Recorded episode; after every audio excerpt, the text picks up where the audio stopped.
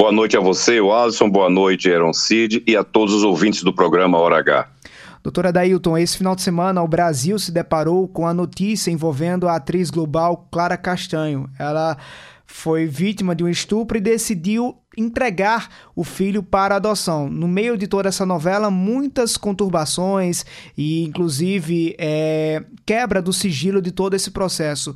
O que é que a justiça, o que é que a legislação garante a uma mulher que foi estuprada e tem o desejo de não abortar e se entregar o filho para adoção? Olha, inicialmente a lei protege toda e qualquer mulher que engravide e queira entregar seu filho de forma voluntária para adoção. Desde a gestação, se ela manifestar esse desejo e chegar na maternidade, falar com o serviço social da maternidade, então a assistente social mantém contato com a vara da infância e juventude, que vai acolher essa mãe, acolher em primeiro momento a criança, entregar numa família acolhedora numa instituição, ou um abrigo, e essa mãe vai prestar um compromisso perante o juiz, o Ministério Público, a Defensoria Pública, um advogado, que assim seja, e terá um prazo de 30 dias para se arrepender. Essa é a adoção protegida. Ela vai ter um acompanhamento psicossocial e tal. Não importa se é uma gravidez espontânea, de um relacionamento amoroso ou de um caso fortuito, ou resultado de um estupro. Se for de um estupro, é um direito dela é, não abortar e doar seu filho. Não há crime nenhum nisso. Não há, não há que ser recriminada esta mãe. Ao contrário, eu acho um gesto de amor você entregar voluntariamente seu filho para uma outra pessoa. Nesse caso, entrega-se à justiça. E a justiça vai buscar aquele pretendente, seja pessoa singular ou casal, que esteja na fila da adoção, ou seja, no cadastro Nacional de Adoção e Acolhimento do Conselho Nacional de Justiça. A criança vai ser acolhida, vai, encaminhar, vai ser encaminhada para uma família acolhedora ou mesmo para uma instituição de acolhimento, os, os conhecidos abrigos, enquanto a justiça procura um pretendente, uma pessoa singular ou um casal que esteja no Cadastro Nacional de Crianças é, de Adoção e Acolhimento, o famoso cadastro CNJ, né? A fila de espera.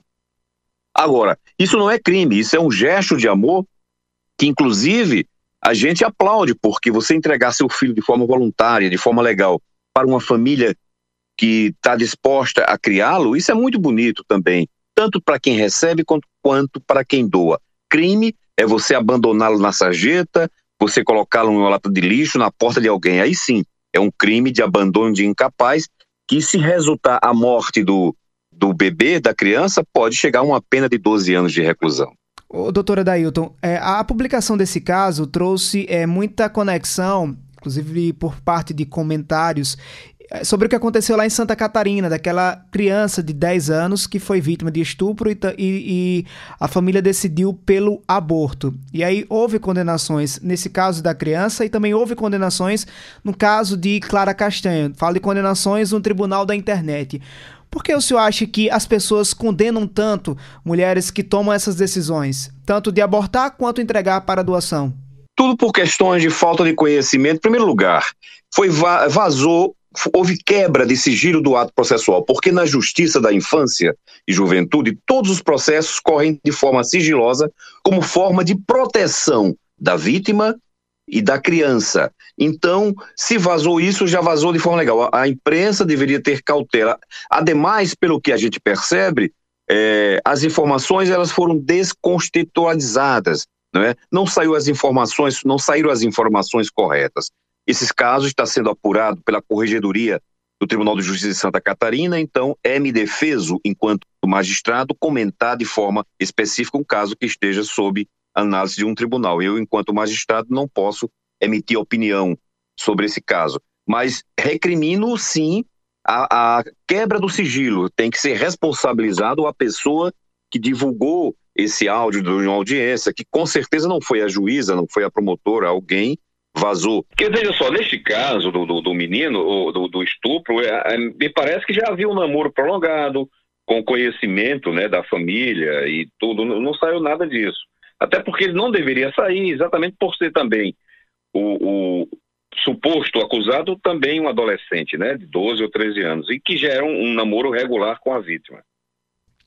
Entendi. Ô, doutor Adailton, mas é, diante desses dois casos, é, a pergunta ao senhor é a seguinte: por que as pessoas fazem tanta condenação a atos que são praticados por mulheres, seja pelo ato de decidir abortar ou de doar a criança?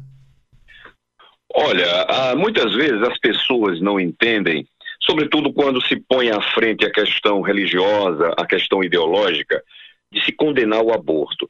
Olha, o aborto ele é crime se praticado de forma voluntária e, e sem nenhum risco para a, para a mãe, você engravida e quer abortar. No caso do aborto decorrente de estupro, ele é previsto no Código. Então a legislação brasileira autoriza o aborto, né, desde aí aí o médico vai ver se não vai trazer nenhum risco de vida para a mãe. Se for resultado de um estupro, então não há que se a gente tem que deixar de lado as convicções ideológicas religiosas e, e partir para o caso concreto.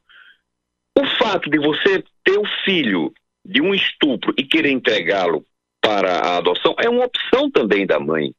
Ninguém pode obrigar uma mãe a abortar um filho se ela quer o filho.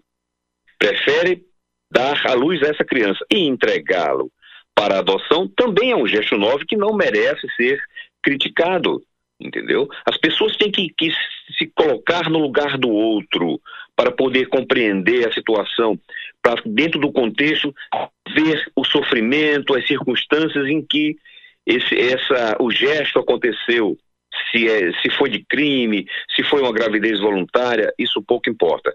Se ela quer abortar, está dentro está dentro daquele prazo que a lei prevê, tudo bem. E se quer ter seu filho e entregá-lo depois adoção, fruto de um, de um estupro, também, porque vai ter muitas pessoas querendo estar com a criança. Entendi. Doutora Dailton Lacerda, da primeira vara da infância e juventude da capital, muito obrigado pela sua participação na Hora H. Boa noite para o senhor. Boa noite, eu que agradeço a participação e disponham sempre.